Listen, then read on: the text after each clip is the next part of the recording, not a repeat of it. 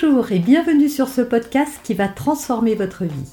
Je suis Noémie de Saint-Cernin, je suis coach certifié RNCP, auteur de plusieurs livres best-sellers, conférencière, formatrice en développement personnel et en parentalité, référente pour les médias, entrepreneuse, épouse et maman de trois enfants.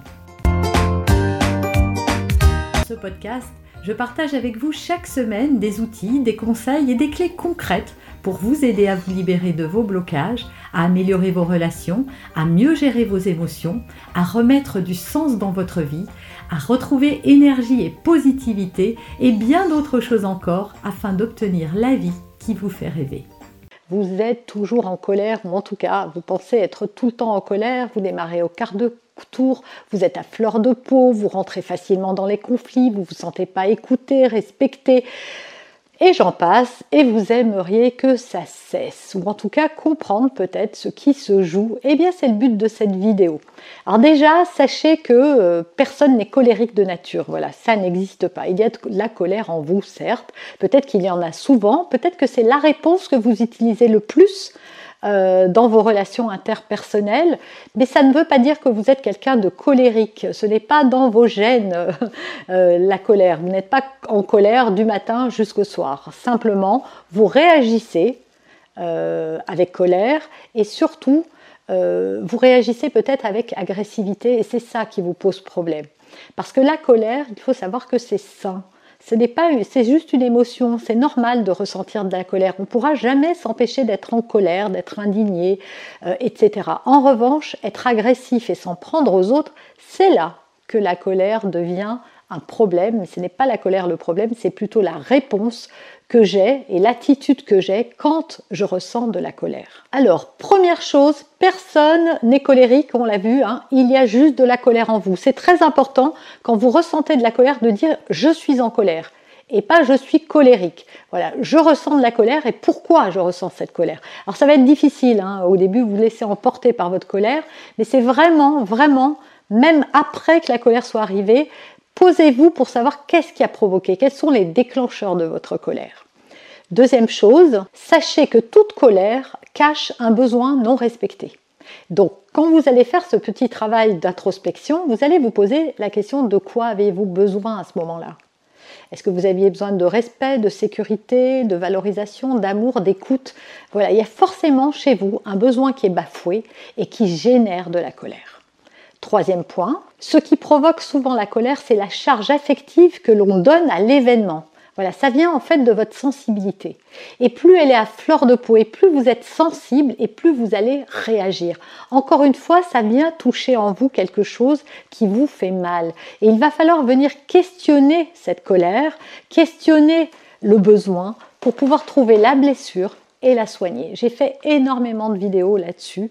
Vous les retrouverez sur cette chaîne. Vous pouvez également trouver des articles euh, sur le sujet sur mon site internet dont le lien apparaît sur la vidéo mais aussi en barre d'infos www.noémie-de-saint-cernin.com. Et enfin, sachez que toute colère a une réminiscence du passé, une blessure, une blessure d'enfant.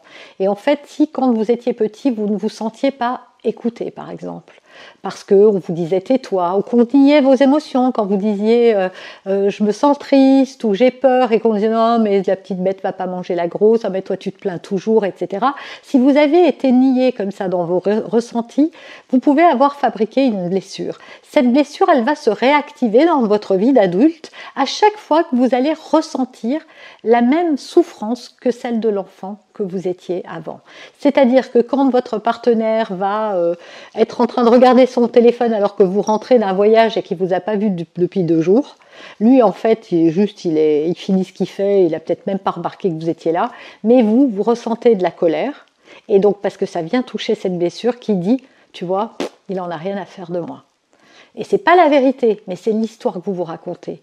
Donc la colère, elle ne naît toujours que de ça, que d'une blessure, que quelque chose qui est touché en vous. En tout cas pour tout ce qui est colère agressive. Parce qu'encore une fois, il y a de la colère saine, saine, pardon, qui est plutôt de l'indignation par rapport à quelque chose et qui peut s'exprimer sans agressivité. Et puis il y a ces colères là, ces, choses qui partent au quart de tour, sur lesquelles on n'a pas de prise, que c'est plus fort que soi. On, voudrait prendre du recul et de la distance, mais on, on a comme ce besoin de s'en prendre à l'autre. Mais c'est parce qu'on souffre et qu'il est important de venir revisiter son histoire pour comprendre ce qui se joue en nous et arrêter de faire poser cette agressivité sur les autres.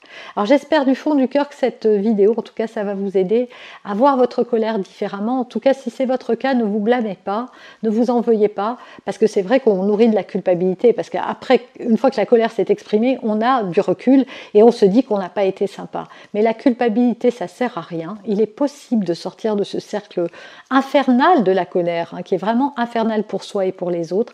Mais pour ça, il va falloir agir.